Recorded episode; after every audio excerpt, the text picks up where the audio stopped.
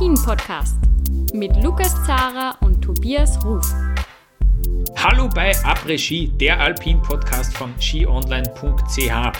Wir müssen heute äh, ein paar Geschichten erzählen ja, aus dem Märchenland. Äh, ich bin der Lukas Zara und mein Kollege, der Tobias Ruf, ist auch da. Servus, Tobias. Servus, Lukas. Machen wir die Gebrüder Grimm heute, oder? Schreiben wir unser, ja, genau, unser eigenes Märchen.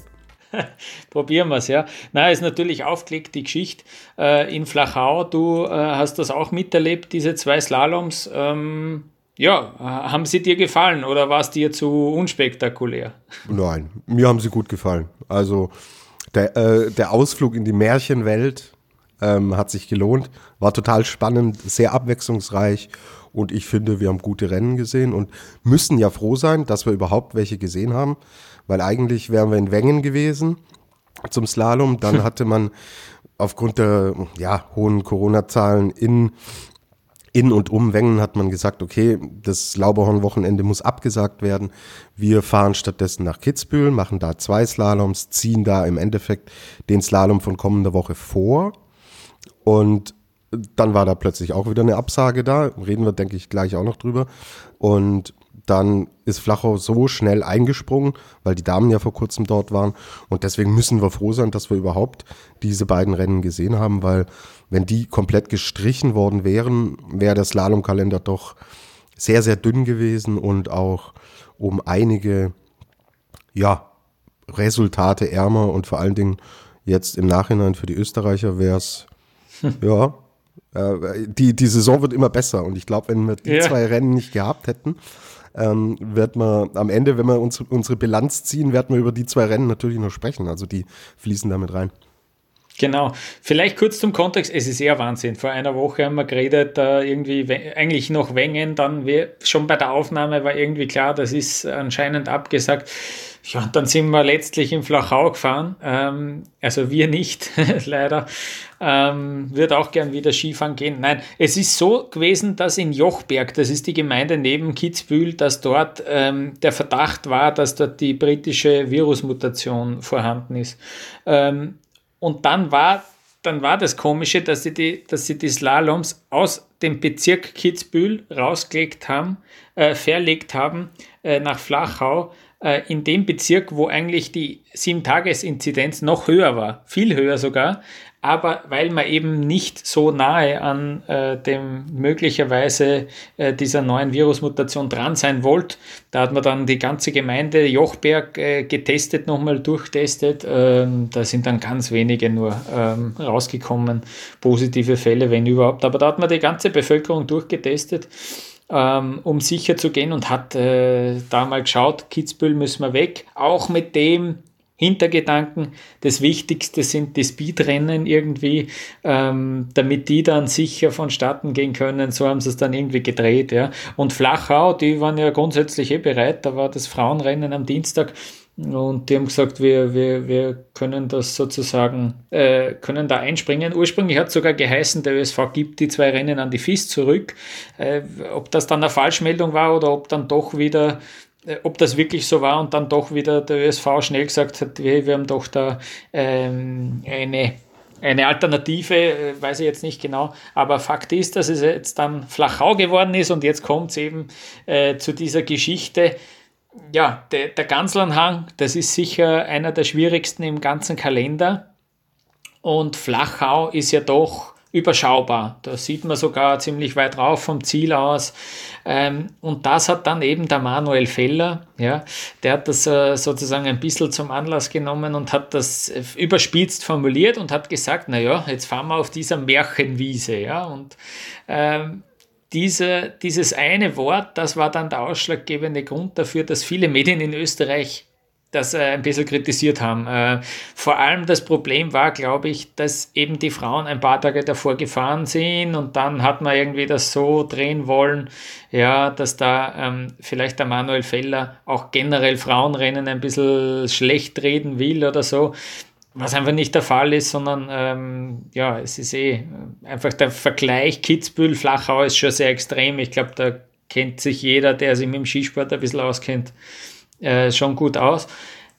Äh, er bringt sich halt immer wieder unter Druck selber. Er ist sehr offen mit seiner Art, was super ist. Ich habe ihn auch selber schon mal erlebt beim Medientermin in Kitzbühel im Sommer. Das war super sympathisch. Der ist so zugänglich. Es ist echt cool. Wir brauchen unbedingt solche Typen. Er ist vielleicht dann ein bisschen ungeschickt. Er ist deutlicher in seinen Worten. Manche finden das vielleicht ein bisschen grob. Ähm, sei es wie es sei, der ist derzeit so gut drauf wie noch nie. Ähm, der ist ich glaube, da sind zwei Gründe ausschlaggebend. Das erste ist, dass der wirklich schmerzfrei ist. Das hat der letzte Saison die ganze Zeit gesagt, der Rückenweh. Dann fährt der schlecht, stellt sich im Ziel hin und sagt, ja, es geht nicht so gut gegangen. Dann irgendwie so Rückenweh. Naja, ja, es geht schon. Am Renntag passt das schon es ist immer wieder, es hat sich immer wieder mitgezogen und als Zuschauer sieht man die Rückenschmerzen nicht und denkt sich halt einfach, ja, der Feller fährt schlecht und der spuckt große Töne. Da hat er dann auch viel Kritik einstecken müssen äh, und abbekommen, äh, sicher zu Unrecht, aber ja, damit muss er vielleicht auch ein bisschen rechnen, wenn er so offen redet. Das ist jetzt erledigt sozusagen, also das scheint wirklich, das Problem scheint gelöst zu sein. Und das andere ist, dass er sagt, dieses Material ist perfekt, es funktioniert in diesem Jahr super. Er sagt, dass er grundsätzlich bei 95 Prozent fährt und nicht am Limit. Was wissen wir, wenn er am Limit fährt, dann ist er draußen. Das geht extrem schnell bei ihm. Das ist einfach so. Also gut, dass er nicht am Limit fährt. Und, ähm, und das geht auf. Und dann sagt er, ja, das geht alles von automatisch. Er muss gar nicht viel tun. Äh, so hat er es beschrieben. Auch cool, dass er einen da ein bisschen, bisschen mitnimmt, auch in dem Ganzen.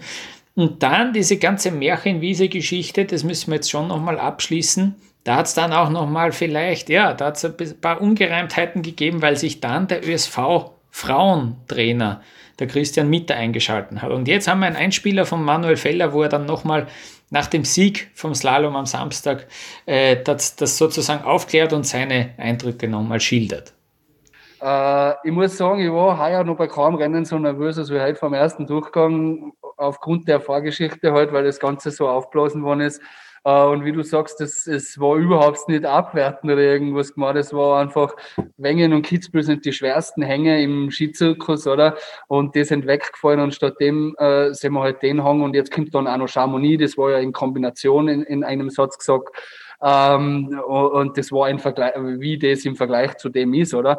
Aber ich persönlich weiß, dass ich auf solche Hänge immer schnell fahren kann. Ich bin auch in Zagreb immer gut gefahren. Ich bin auf flache Hängen immer äh, sehr, sehr gut unterwegs. Und äh, von dem her, ich habe jetzt äh, mit dem kein Problem gehabt. Ich habe auch oft genug gesagt, wir sind froh, dass wir überhaupt das Rennen haben, oder?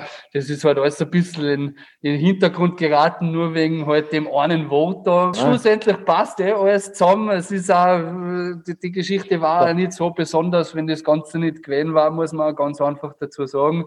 Noch dazu die ganzen Rutscher, was unterwegs war, ich habe mich nicht gefühlt, das war es ein Ghost Race mehr oder weniger, wie es in Adelboden so beschrieben worden ist weil ich so angefeiert worden bin von links und rechts, dass ich mir wirklich wie, auf ein, wie bei einem normalen Rennen gefühlt habe. Ich habe auch zu den Journalisten gesagt, im Allgemeinen ist mir wurscht, was sie schreiben, was mir nicht ganz passt hat, äh, wo das dann mit dem Christian Mitter mehr oder weniger, dass das so mehr oder weniger, wir sind im Clinch oder irgendwas, weil das überhaupt nicht der Fall war. Äh, er hat das eigentlich auch so gesagt, ja, mehr oder weniger, ja, dann muss er halt seine Zeitbahn haben und gewinnen, äh, wenn er das schon sagt, so ungefähr. Das passt ja auch, wenn er gefragt werden muss er dazu auch was sagen, ist komplett in Ordnung. Äh, von dem her, mir jetzt, äh, meine Story ist perfekt, was zu schreiben ist mir egal. Manuel Feller, also der hat am Samstag das Rennen gewonnen. Ähm, er hat es gewonnen vor Clement Noel, der extrem schnell unterwegs ist, aber es einfach nicht so recht äh, runterbringt. Und dritter ist Markus Schwarz geworden. Manuel Feller, da will ich jetzt noch kurz dabei bleiben, er ist ja dann auch am, äh, am Sonntag äh, extrem schnell unterwegs gewesen. Ja. Ähm, und hat dann einen einzigen Fehler gehabt, aber dieser Fehler war so gravierend, ich habe nachgeschaut, er hat 2,15 Sekunden in dem, alleine in dem Sektor, wo er den Fehler gemacht hat, auf den Sieger, auf den späteren Sieger Sebastian Voss-Solle war äh, verloren. Das heißt, und, äh, abgesehen davon war er, war er immer in den Top 5 in den einzelnen Segmenten. Äh, der war pfeilschnell wieder unterwegs dieser eine Fehler hat ihn dann halt eben gekostet und er ist dann 17. geworden. Aber Manuel Feller, unglaublich, dass wir das wirklich sagen können in diesem Winter. Der ist mit einer der schnellsten ähm, in, diesen, in diesem ganzen Zirkus. 124 Weltcuprennen hat er gebraucht bis zum ersten Sieg. Und jetzt bin ich äh, sozusagen fertig mit der äh, Felder-Geschichte. Tobias, ähm, ja, das hat mir taugt. Und ja, zusammen mit Marco Schwarz, die bilden da cooles, cooles Duo vorne. wollte ich dich gerade fragen. Hast du auch das Gefühl, dass sie da extrem voneinander profitieren, weil ja tatsächlich auf sie medial auch extrem viel zugerollt ist in einer Phase, in der es überhaupt nicht lief. Wir denken an den Saisonstart, wo wir auch nur Riesenslaloms erstmal gesehen haben und die Kritik ja wirklich heftig war, weil man ist natürlich erfolgsverwöhnt gewesen von Marcel Hirscher und äh, das waren die zwei Namen, die da so ein bisschen in die Lücke reingehen sollten, unter anderem die beiden. Glaubst du, dass es wirklich auch so eine, eine coole Kombination für beide ist, dass es bei beiden gut läuft? Und ähm, also was mich so ein bisschen jetzt zu der Frage oder zu der These auch bringt, ist äh, diese Lockerheit, wie Manuel Feller dann auch sagt, so nachdem er das rote Leiberl ähm, verloren hatte, mit dem er ja unterwegs war, an Marco Schwarz hat er gesagt, hey, Hauptsache es bleibt so in der Familie. Also von außen macht es mir so den Eindruck, dass die zwei so eine eigene Dynamik geschaffen haben, von der auch andere profitieren. Siehst du es auch so? Ja, das, das, das ist wirklich so, ja. Also man sieht sie ja dann auch eben nach Rennen gemeinsam. Man sieht sie äh, am Start natürlich, wenn sie irgendwie Tipps kriegen noch von Leuten, die schon früher gefahren sind, stehen sie beisammen, hören sich das gemeinsam an, reden vielleicht auch noch kurz gemeinsam drüber, was könnte damit gemeint sein, die Stelle, die Stelle, ähm, fahren beide dasselbe Material. Das, das, das, das schweißt auch zusammen, das ist einfach auch so, das kriegen wir auch äh, mit, wenn irgendwie Leute im, auch im Speed-Bereich vor allem, wenn da wer strauchelt und der andere ist dabei, also wenn es jetzt noch dieselbe Nation und dieselbe äh, Skimarke ist, dann arbeitet man da auch zusammen und, und äh, tauscht sich da aus und das ist sicher, sicher so der Fall. Und der Marco Schwarz ist sicher noch der, der, ja, der sicherere, jetzt habe ich so oft sicher hintereinander gesagt, sensationell. Ähm, er ist Dritter geworden am Samstag und Zweiter am Sonntag. Ähm, der, ist, äh, der ist so ruhig, ähm, der wirklich macht kaum Fehler. Technisch schaut das wirklich sehr, sehr gut aus. Jetzt wäre es natürlich cool, wenn sie das auch noch im Riesenslalom schaffen. Sie sind im Slalom wirklich an der Weltspitze und äh, ja, macht, macht auf jeden Fall Spa Spaß und bringt dann auch so Leute wie zum Beispiel den Fabio Gstrein dazu, dass der Zweiter wird im ersten Durchgang, dann Fünfter insgesamt am Sonntag. Auf einmal ist der da, schau. Also auch Wahnsinn, dass der da ums Podest mitfahren kann. Michael Matt ist jetzt vielleicht nicht so ideal gelaufen, der kämpft noch ein bisschen mit dem Material, sagt er auch, ähm, auch wenn er da zwei Laufbestzeiten in dieser Saison schon gefahren hat, da ist er noch nicht ganz zufrieden damit. Dann gibt es noch so Leute wie Johannes Stolz, der auch jetzt wieder mit äh, Startnummer jenseits der 40 in die Punkte fährt. Ähm, Adrian Pertl ist immer wieder dabei. Dann gibt es einen Marc Diegruber. Ähm, auf einmal, wenn es läuft, dann läuft. Ja, Christian Hirschbühler auch gut, der ist ein bisschen, der, der erwartet sicher noch mehr, war schon mal in der ersten Startgruppe. Aber ähm, extrem cooles Team. Das war eh schon auch letztes Jahr so. Jetzt noch einen Schritt weiter gegangen. Beide haben Rennen gewonnen. Ähm, extrem cool und vor allem im Hinblick auf die WM ähm, für den ÖSV super. Absolut. Und eigentlich schade, wir haben ja oft geschimpft, oh, wir können keinen Riesenslalom mehr sehen. Eigentlich schade, dass jetzt keiner mehr ansteht vor der WM, weil Feller und Schwarz jetzt dann nochmal im Riesenslalom zu sehen, mit einer ganz anderen Körpersprache, mit einer ganz anderen Sicherheit, was hm. das eigene Fahren, was das Material angeht. Wäre sehr, sehr spannend, das jetzt zu sehen. Mal schauen, hoffen wir, dass sie die Form konservieren können und dann ähm, werden wir bei der WM sehen, ob es vielleicht, ob der Funke vielleicht überspringt von Disziplin zu Disziplin, weil mei, mehr Selbstvertrauen als die beiden jetzt kannst du nicht haben. Und ähm, ja, Selbstvertrauen ist, denke ich, auch ein Thema, das uns noch begleiten wird, weil ähm, mir schon aufgefallen ist, dass das Thema Slalom sich extrem gewandelt hat in dieser Saison bei den Herren. Wir hatten letztes Jahr zum selben Zeitpunkt auch sechs Slalomrennen gesehen und wir hatten da insgesamt vier Sieger.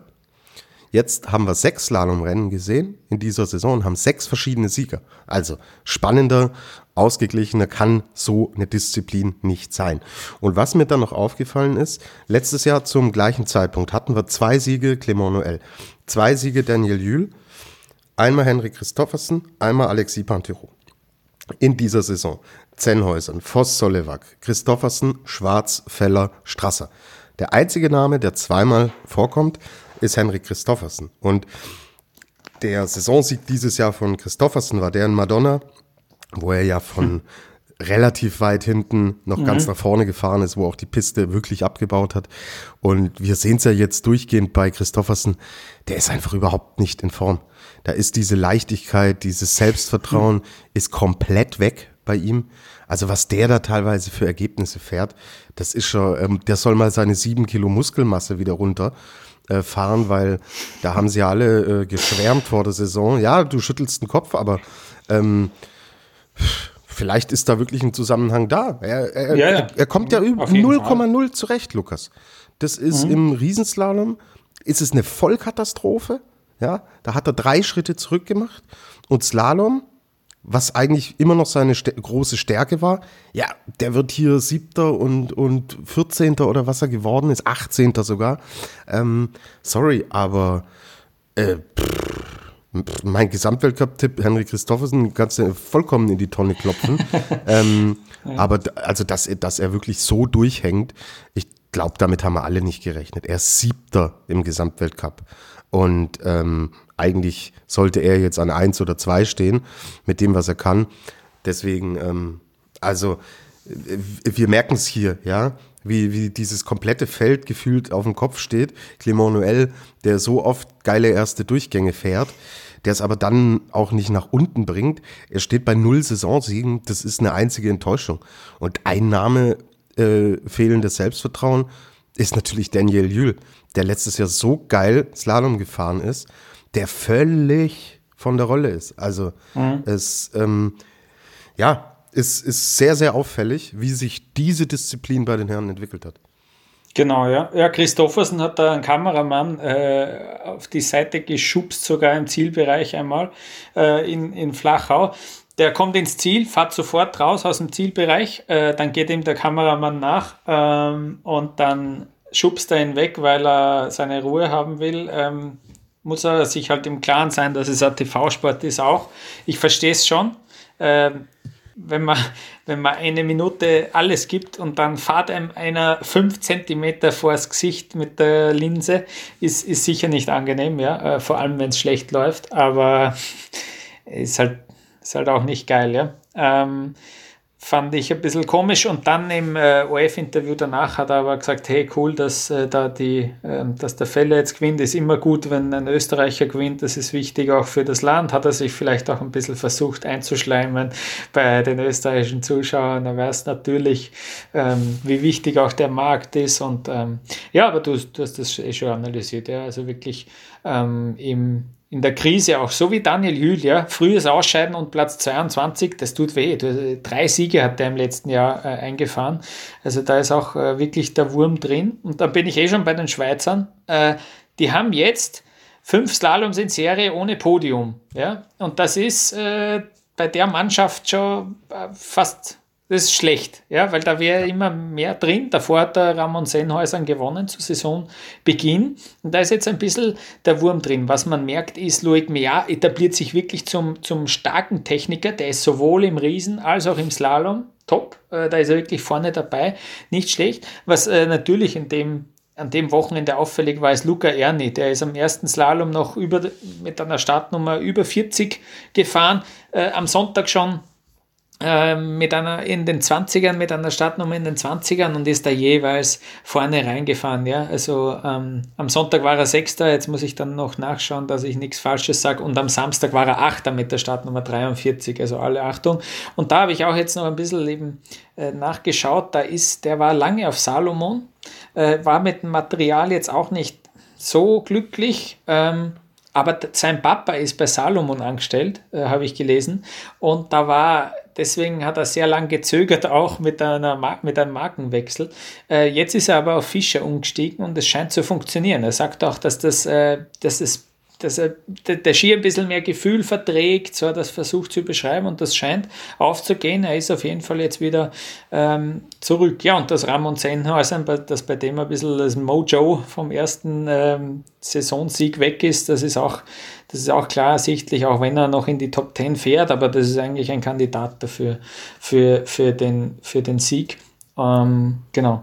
Ja, und hier tritt vielleicht jetzt gerade auch wirklich der gegenteilige Effekt zu dem ein, was wir über die Österreicher gesagt haben, wo diese positive Dynamik da ist, scheint es bei den Schweizern wirklich so zu sein. Man hat letztes Jahr mit diesen tollen Siegen und, und Podestplätzen hat man sich da gegenseitig auch nach oben geschraubt und im Gefühl ist es jetzt wirklich so, dass es, dass da gerade einfach auch die, die Leichtigkeit komplett fehlt.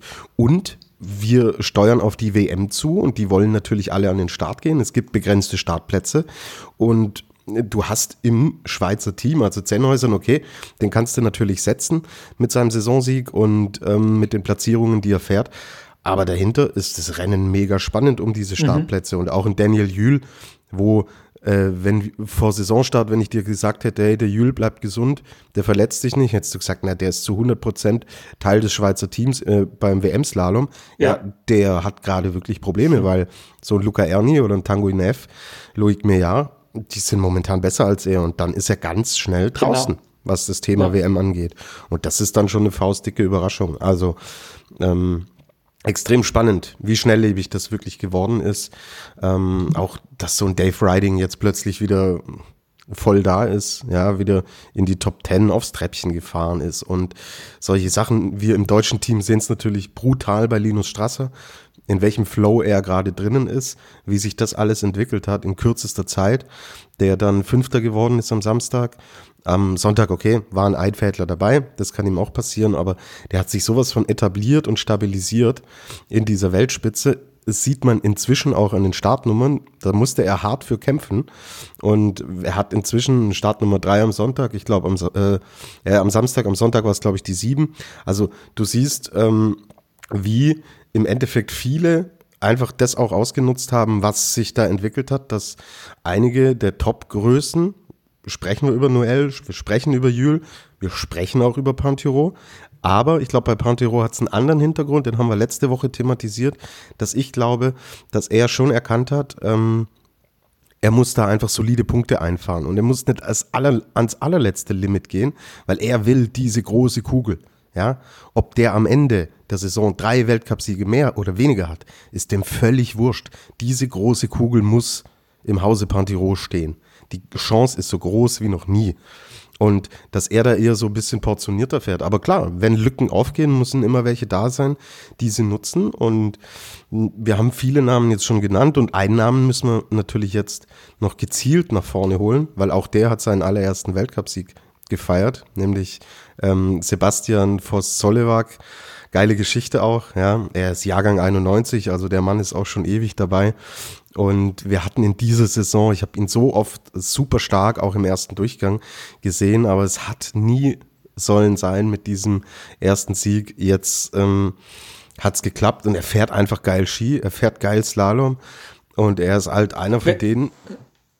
Die, wenn, die ich den immer, äh, wenn ich den immer fahren sehe, dann richte ich mich automatisch immer auf auf dem Sofa, weil der so gerade äh, fährt, dass ich immer denke, ah, jetzt lümmel nicht so herum. Ja? Äh, Wahnsinn. Mhm.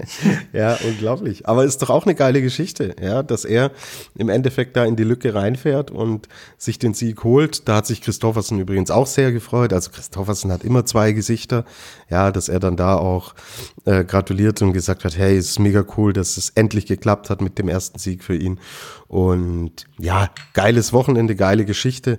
Zwei verschiedene äh, Sieger, die zum ersten Mal ähm, da im Endeffekt ganz oben stehen auf dem Podest und die ja auch jetzt keine Jungspunde sind. So, was wir im Slalom ja eher haben als im Speed, dass da die, die Jüngeren auch früher Akzente setzen können. Maifeller, Jahrgang 92, ähm, äh, Voss Zollewag, Jahrgang 91, zeigt, auch auf die alten Tage, ist noch was möglich. Ähm, hm. Genau.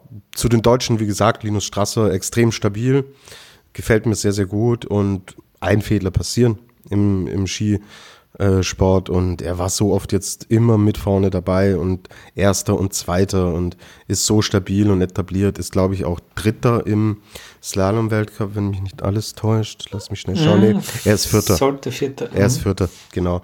Und das ist natürlich eine geile Entwicklung. Was mir auch gefallen hat, dass Deutschland tatsächlich mit sechs Mann in dieses Rennen gegangen, in diese Rennen in Flachau gegangen ist. Wir sprechen nachher noch über die Damen. Da sah das deutsche Team, in Anführungsstrichen, sehr überschaubar aus. Es sind sechs Starter dabei. Am Samstag hat es auch ordentlich geklappt mit Anton Tremmel und Julian Rauchfuß, die in die Punkte gefahren sind.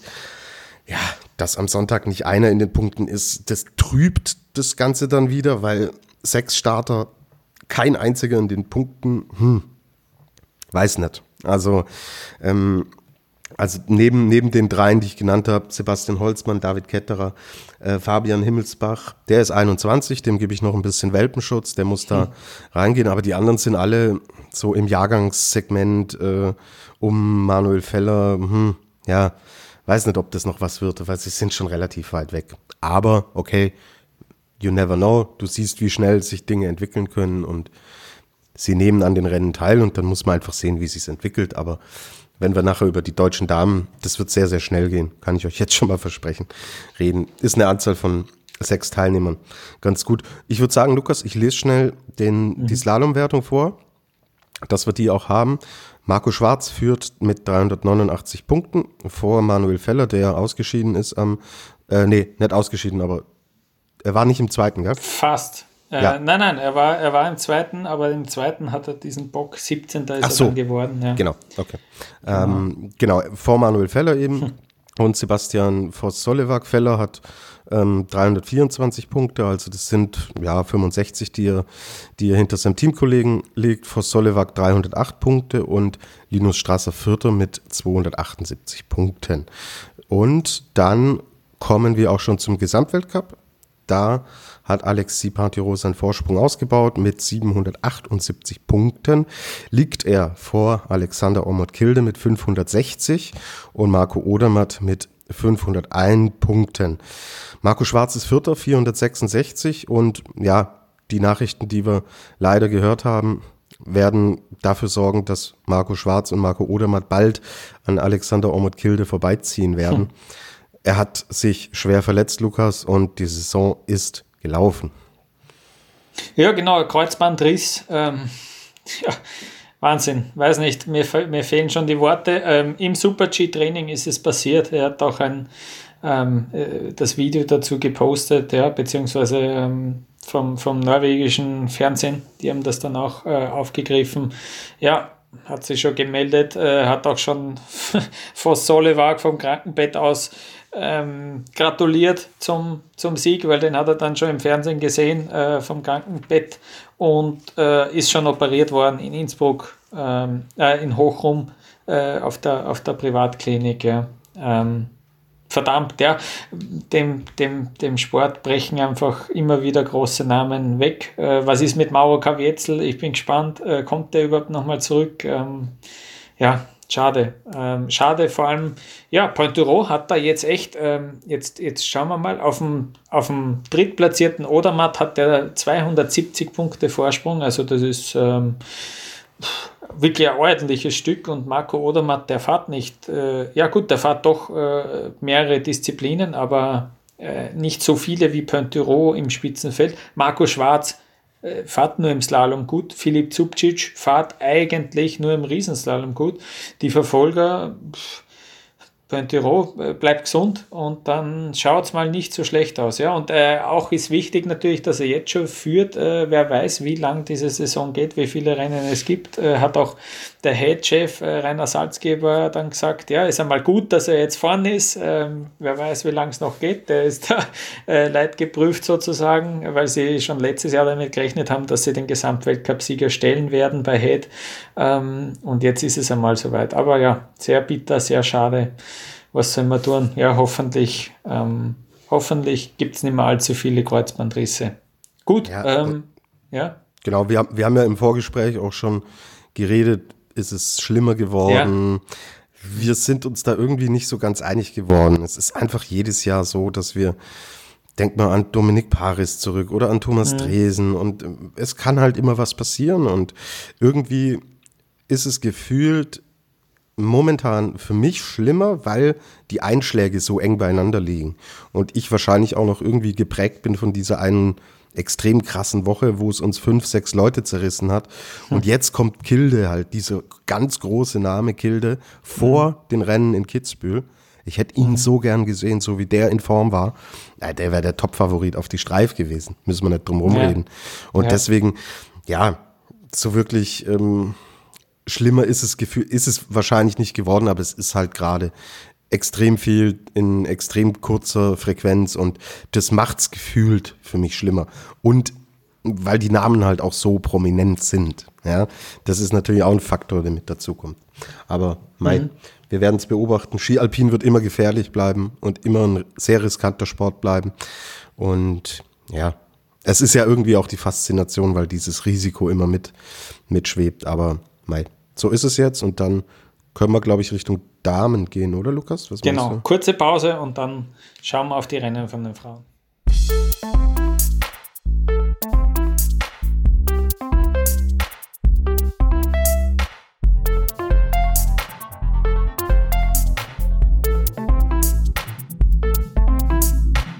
Am Dienstag habe ich glaubt, es ist soweit. Jetzt, jetzt, jetzt ist es geschafft.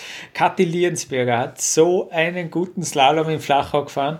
Äh, wirklich ein Wahnsinn. Auch dieser zweite Durchgang, der war, der war sensationell. Ich war hin und weg, wirklich, wie die da runter gefahren ist.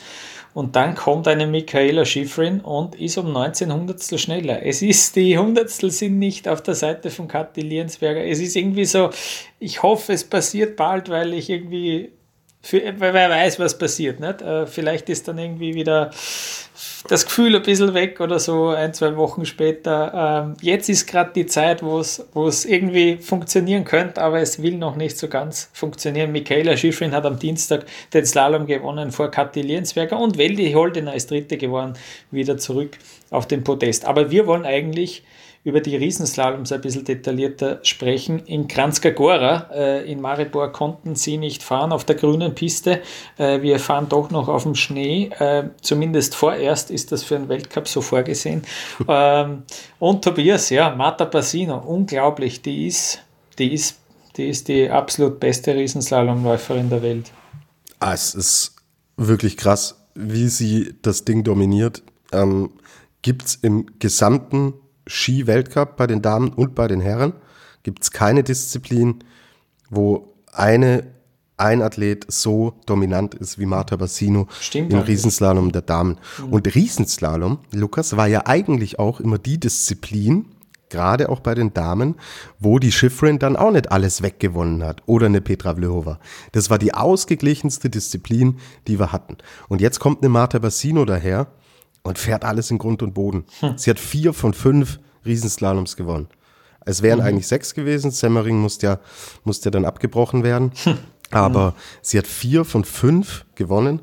Michaela Schifrin hat den anderen gewonnen. Aber das ist natürlich eine unfassbare Bilanz. Ja, sie hat 400 Punkte in dieser ähm, Riesenslalom-Wertung jetzt bei den Damen.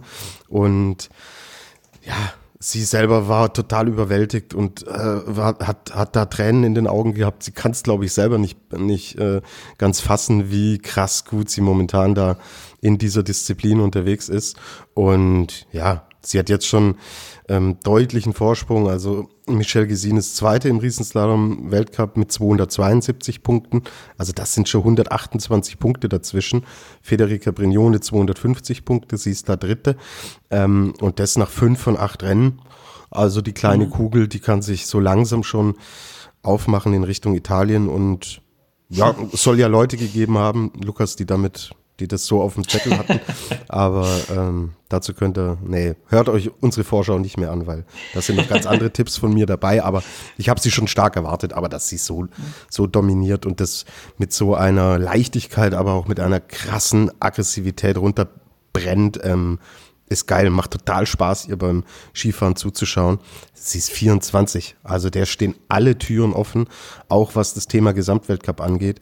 Da ähm, müssen wir diesen Namen brutal auf dem Zettel haben, weil wenn sie dann auch ähm, tatsächlich wieder, äh, sie ist Vierte in der Super-G-Wertung, wenn wenn es in der Abfahrt bei ihr besser klappt, boah, dann musste sie da schon voll voll drauf haben auf der Liste und ja, ähm, macht Spaß. Ich finde sie auch total erfrischend so in ihrer Art, auch wie sie auftritt, richtig geil. Gesamtweltcup, äh, Petra Vlhova führt 775 Punkte vor Michelle Gesin, über die wir gleich sprechen, mit 715 Punkten. Also da, puh, wird es langsam eng für die mhm. Petra da oben.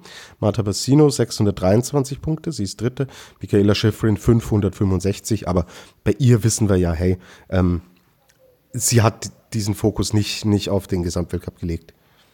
Nie im Leben hätte ich geglaubt, also wirklich, äh, Gisin ist brav, fahrt alles super, ist eine Allrounderin, sehr cool, ähm, aber ich habe nicht dran geglaubt, weil sie nicht, weil sie keine Podestläuferin war. Sie fährt mittlerweile im Slalom regelmäßig aufs Podest, gewinnt dort sogar.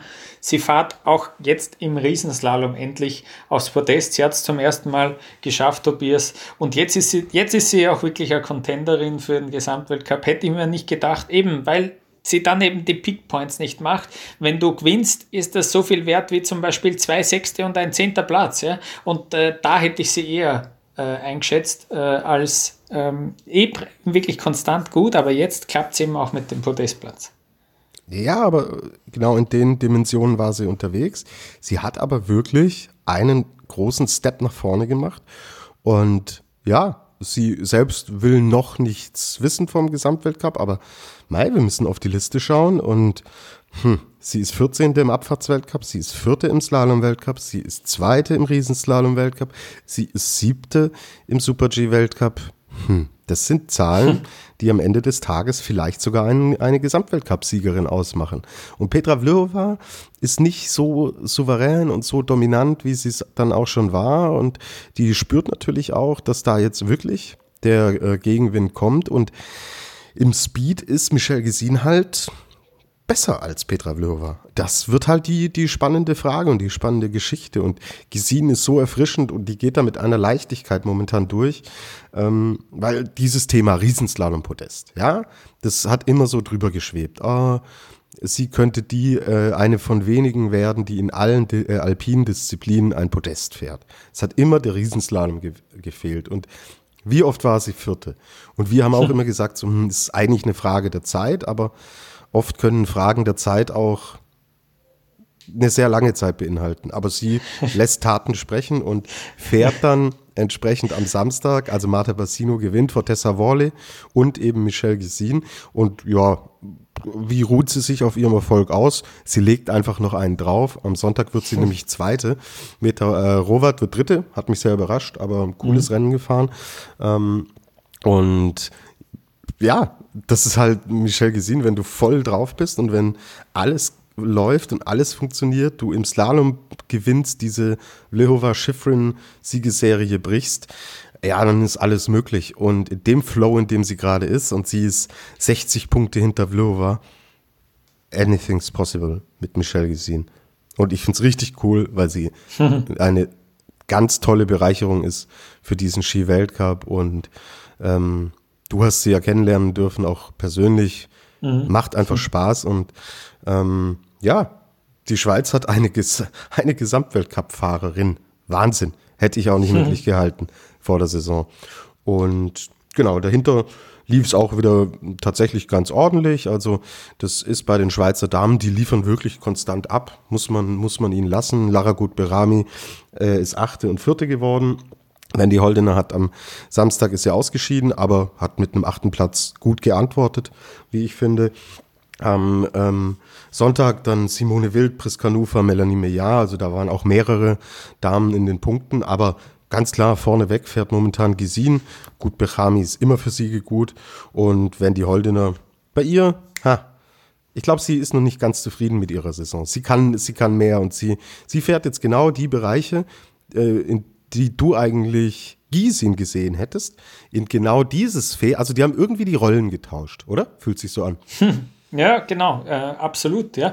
Wir, haben, wir haben auch einen Einspieler von Michel Giesin, den ich jetzt äh, hier bringen würde. Ähm, Michel Giesin nach, nach den äh, zwei Podestplätzen, den ersten zwei Podestplätzen im Riesenslalom. I'm extremely happy with this weekend. It couldn't be better.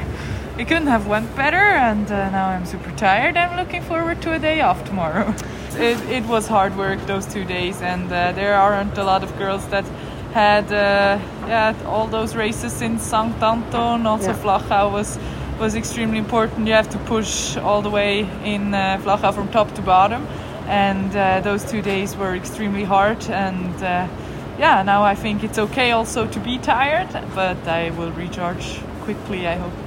This year I'm not at all expecting results. I'm I'm just trying to focus on myself, to focus on the way I want to ski, the way I want to, yeah, be ready mentally on, in the start gate, and and uh, it brings me a lot of joy to to yeah prepare myself like that for the races and not to think about yeah not too much focusing on results and points and whatever and podiums and uh, yeah that I, I always this season I had a huge confidence that I can make it to the podium in giant slalom with the two fourth places in Selden and Courchevel. I, mm-hmm. I was close, but I was not at all uh, yeah, stressed that now I am only fourth.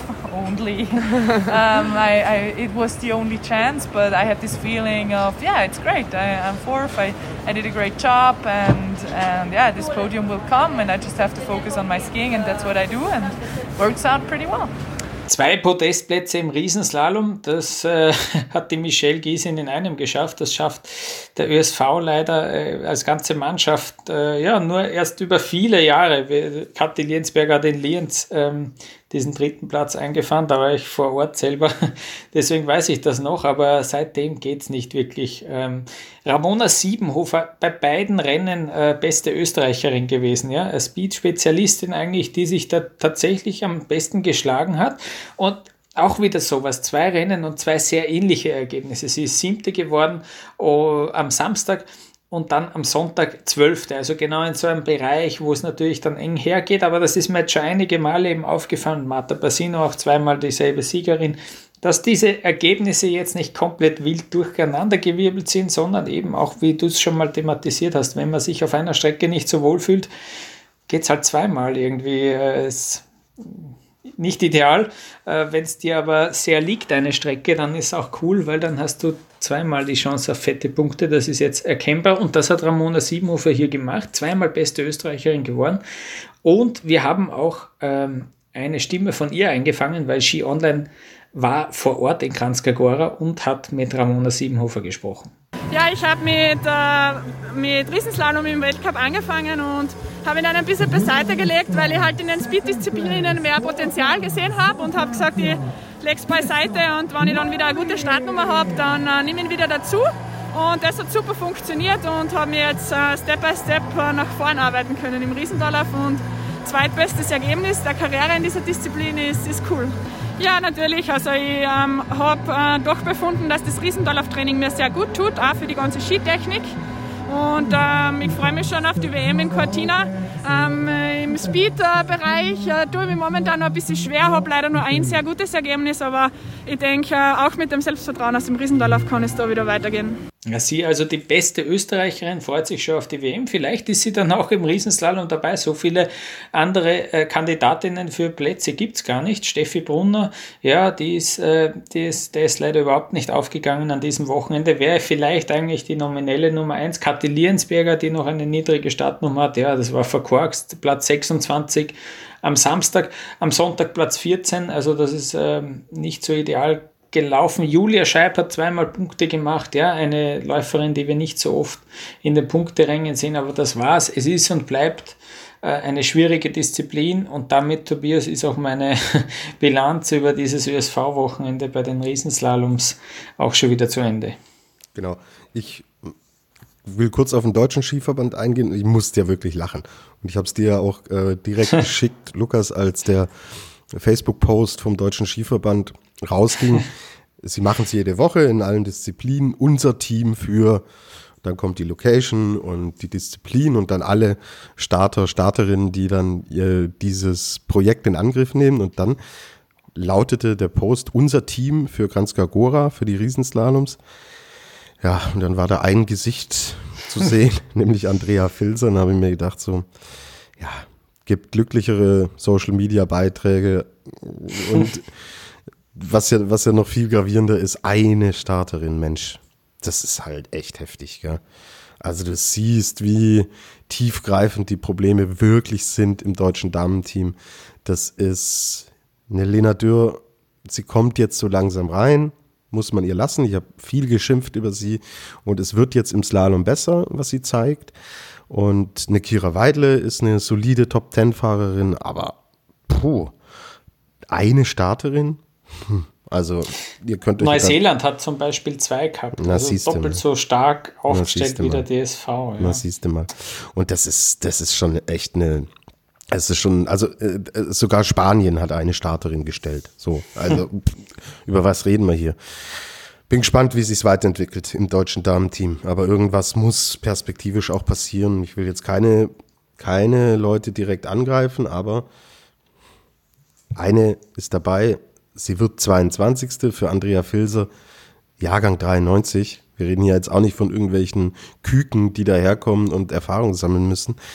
Ja, sie ist halt 27. Bitteschön, über was reden wir hier? Und ähm, wird 22. und das ist sogar noch ein Erfolg, weil sie zum ersten Mal in der Saison in die Punkte kommt. Ähm, hm. hm Startnummer 44. Leute, Leute, Leute. Also das ist wirklich ein trauriges Bild und ich musste, wie gesagt, schmunzeln über den Facebook-Beitrag, aber eigentlich, wenn man ihn tiefgründig äh, ein bisschen betrachtet, ist es zum Heulen und nicht zum Schmunzeln, ja. weil Startnummer 44 als einzigste DSV-Starterin, de facto sind wir brutalstes Entwicklungsland, was diese Disziplin angeht und jetzt merken wir so richtig, wie weh es tut, dass die Vicky Rebensburg nicht mehr fährt. Muss man leider mhm. so festhalten. Ähm, Vielleicht zum Abschluss noch, was ich vorhin auch schon ein bisschen angedeutet hatte und ähm, was ich hier wirklich krass erwähnenswert finde, wie gut die Bassino da vorne wegfährt, ist nämlich die, äh, der Vergleich zu Petra Vlhova und Michaela Schifrin. So, Vlhova kassiert am Samstag 1,58 in der Endabrechnung. Sie ähm, kassiert am Sonntag 2,41 in der Endabrechnung. Hm. Schifrin hm.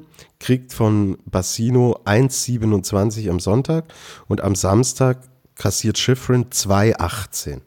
Hey, was führt die Bassino da auf? Bitte. Das sind normal hm. die Abstände gewesen, die Vlhova und Schifrin vor allen anderen hatten. Ja, genau. Und jetzt sind da plötzlich, kommt dann eine 24-Jährige daher und gibt der Schifrin und der Vlhova zwei, über zwei, sorry, über zwei Sekunden. Ach, was geht ab? Also brutal. Wollte ich jetzt nochmal erwähnt hm. haben, ist mir gerade nochmal extrem aufgefallen. Mhm. Ähm, okay, Lukas, ich würde den Felix der Woche verteilen. Ich glaube, wir haben nicht drüber gesprochen, aber es kann nur einen, eine geben, die uns wirklich. Du hast leid. also auch an sie gedacht, ja, ja wir haben total, schon total. Es ist wirklich ja. bitter. Ähm, du hast mit ihr das Interview geführt, Lukas. Ähm, ja. Verteil du den Felix der Woche und sag noch ein paar Worte dazu. Von mhm. mir schon mal gute Besserung. Ich glaube, du wirst dich anschließen, aber ähm, ja, du darfst. Ja, ein, ein, ein anderes One-Woman-Team, ja, äh, abseits vom DSV, ist Adriana Jelinkova, die für die Niederlande äh, startet. Und sie hat am Samstag das beste Riesenslalom-Resultat ihrer Karriere mit Platz 11 herausgefahren. Ähm, super Erfolg, echt cool. Äh, Platz 11 auf einem schweren Riesenslalomhang. Äh, alle Achtung und dann am Sonntag ein unscheinbarer Sturz, wirklich. Also ich habe mir gedacht, okay, der ist vielleicht ausgerutscht, der Ski war weg ähm, und dann ist sie nicht mehr aufgestanden. Dann hat sie wirklich betreut werden müssen, gleich auf der Piste. Und ich denke, das gibt es ja nicht. Dann ist sie liegen geblieben. Diagnose mittlerweile Kreuzbandriss bei Adriana Jelinkova. Äh, und das einen Tag nach einem wirklichen Erfolgserlebnis, Riesenslalom ist ihre Paradedisziplin. Wir haben mit ihr unmittelbar vor dem Jahreswechsel gesprochen. Da hat sie das auch thematisiert. Da könnt ihr sie sozusagen ein bisschen besser kennenlernen, wenn ihr euch die Folge noch anhört. Ähm, ja, extrem bitter, genau da, wo es jetzt gut läuft. Sie hat auch nämlich gesagt, es ist eigentlich immer wieder ein Kampf von Saison zu Saison, wie sie es finanzieren soll, vor allem das Skifahren, äh, das Professionelle. Ähm, ist sicher nicht leicht, wenn jetzt auch die Ergebnisse fehlen und auch die Präsenz irgendwie fehlt. Ähm, extrem bitter und wie du gesagt hast, gute Besserung an Adriana Jelinkova. Damit der Felix der Woche geht sozusagen nach Salzburg an eine Niederländerin. Ja, sehr bitter. Ähm, Gut, äh, schauen wir nach vorne. Äh, es äh, steht Kitzbühel an, ja, und diesmal auch wirklich. Es ist jetzt so, dass eben durch diese Verschiebung, ähm, ja, es ist jetzt ein, Speed ein Speedwochenende, natürlich ein reines, zwei Abfahrten, ähm, ein Super-G geplant. Äh, parallel dazu in Grand Montana in der Schweiz äh, auch zwei Abfahrten und ein Super G, also sechs Speedrennen an einem Wochenende ist wirklich ähm, ein, ein Volksfest. Und äh, Markus Waldner ist positiv auf Corona getestet worden, ja, der Renndirektor bei den Herren. Also ähm, da gab es auch ähm, bisschen einen blöden Zufall, wenn man so durch die Twitter-Timeline scrollt, wo der Peter Schröcksnadel sagt, wir können ein äh, sicheres Rennen in Kitzbühel garantieren, da wird nichts passieren und unmittelbar der nächste Post ist, der positive Corona-Test von Markus Waldner ist natürlich ungeschickt. Ähm, aber ja, es wird gefahren in Kitzbühel und auch in der Schweiz, ja, wo es jetzt auch nicht normal war, dass man da drinnen äh, austragen kann. Mit St. Moritz hat nicht geklappt, ähm, dann hat Wengen nicht geklappt, aber in Cromontana äh, nach Adelboden, also dann wieder eine Station. Ja, Tobias, äh, du wolltest noch was sagen zu Kitzbühel und ähm, ja, den ganzen, der ganzen Situation dort. Ja, also ich kann natürlich alle verstehen, die den Wintersport lieben, also die ihn auch ausüben und es sind so tolle Bedingungen jetzt und es ist für Tirol ein wahnsinnig wir wichtiger Wirtschaftszweig. Aber mir fehlt da schon ein bisschen auch das Verantwortungsbewusstsein, dass man momentan britische Skitouristen da ins Land holt, dass man britische Skilehrer ausbildet wir hier in Rosenheim, ja, wir wohnen direkt, wir grenzen direkt an Tirol, ja. Ich setze mich ins Auto und bin in 15 bis 20 Minuten in Tirol. So, ich setze mich aufs Fahrrad, bin in einer Dreiviertelstunde, Stunde drüben. Und da drüben ist es halt wirklich so, britische Skitouristen, in Zeiten von Corona, wo wir mhm. eine Corona-Mutation aus Großbritannien haben, die so unfassbar schwer zu greifen ist und die, wenn man dem allen äh, genau zuhört, ja nachweislich eine ganz andere Ansteckungsgefahr erzeugt. Und muss ich dann britische Skilehrer ausbilden im Jahr 2020, 2021? Nein, muss ich nicht. Das muss halt dann mal ein Jahr nicht sein. So. Und deswegen finde ich es wirklich alles echt befremdlich, wie sich es dann entwickelt. Und diese Rennen müssen stattfinden. Ja. Die sind so wichtig, das kann ich auch nachvollziehen. Aber bitte schaltet mal euer Hirn ein, weil ähm, da kann ganz schnell wieder so eine Lawine entstehen wie aus Ischgl damals. Und wir hier an der Grenze kriegen sowas immer noch viel, viel mehr mit, als wenn man, was weiß ich, wo sitzt. Äh, ja, ich wollte es mal los, loswerden jetzt, weil es mich wirklich ärgert und ich sage, der einzige Brite, der momentan Skifahren sollte, ist Dave Riding. Punkt. Ja? Ja. So, wir gehen es auch nicht ja, auf den äh, Ballermann und, ja. und hauen uns jetzt die Hucke voll. So, es ist halt, ja. geht halt jetzt gerade nicht. Und dann mhm. können die Damen und Herren, die Ladies and Gentlemen, einfach auch mal einen Winter zu Hause bleiben. Meine hm. Meinung. Ja. Das, ähm, das ist eine, eine von mittlerweile viel, vielen schrägen Geschichten. Es gibt ja da auch den Fall, dass ähm, ja, Tourismus äh, und Hotelbetriebe umstellen auf einen Verein, auf eine Vereinskonstruktion und dann ein Vereinstreffen machen und so dürfen dann die Leute kommen und in einem Hotel, das ja jetzt dann nur mehr Vereinshaus ist, äh, auch bleiben und so die Regeln umgehen. Es gibt auch Angebote äh, für Forschungsexpeditionen, äh, die zufällig auch nur und exklusiv auf der Skipiste stattfinden. Äh, auch diese Konstruktion gibt es ja, wo man, wenn man wirklich sich anstrengt und wirklich will, kann man da natürlich Schlupflöcher finden. Ähm, die Regierung in Österreich versucht natürlich da äh, abzuschrecken und man muss, wenn man als Betrieb erwischt wird, 30.000 Euro zahlen, ähm, wenn man, ja, wenn man da trotzdem dann Leute beherbergt.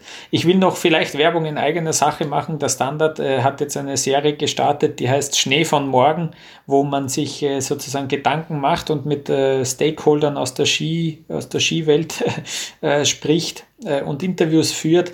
Da waren jetzt schon zwei dabei. Ähm, es ist natürlich österreichlastig, aber es sind interessante Gespräche dabei. Ich teile sie auch immer auf Twitter, wo man sich einfach Gedanken macht über die Zukunft vom, vom Skisport. Ja. Genau. Äh, gut, das war's. Wir freuen uns auf sechs Rennen, auf sechs spannende Rennen äh, und hoffen auf keinen einzigen heftigen Sturz, auf keine einzige Verletzung. Das wäre cool. Ähm, hoffen, dass alles gut geht und äh, hoffen, dass wir uns dann nächste Woche wieder hören. Das wäre überhaupt äh, am besten. Gesund und munter. Also, gesund bleiben und äh, bis nächste Woche. Ciao, ciao.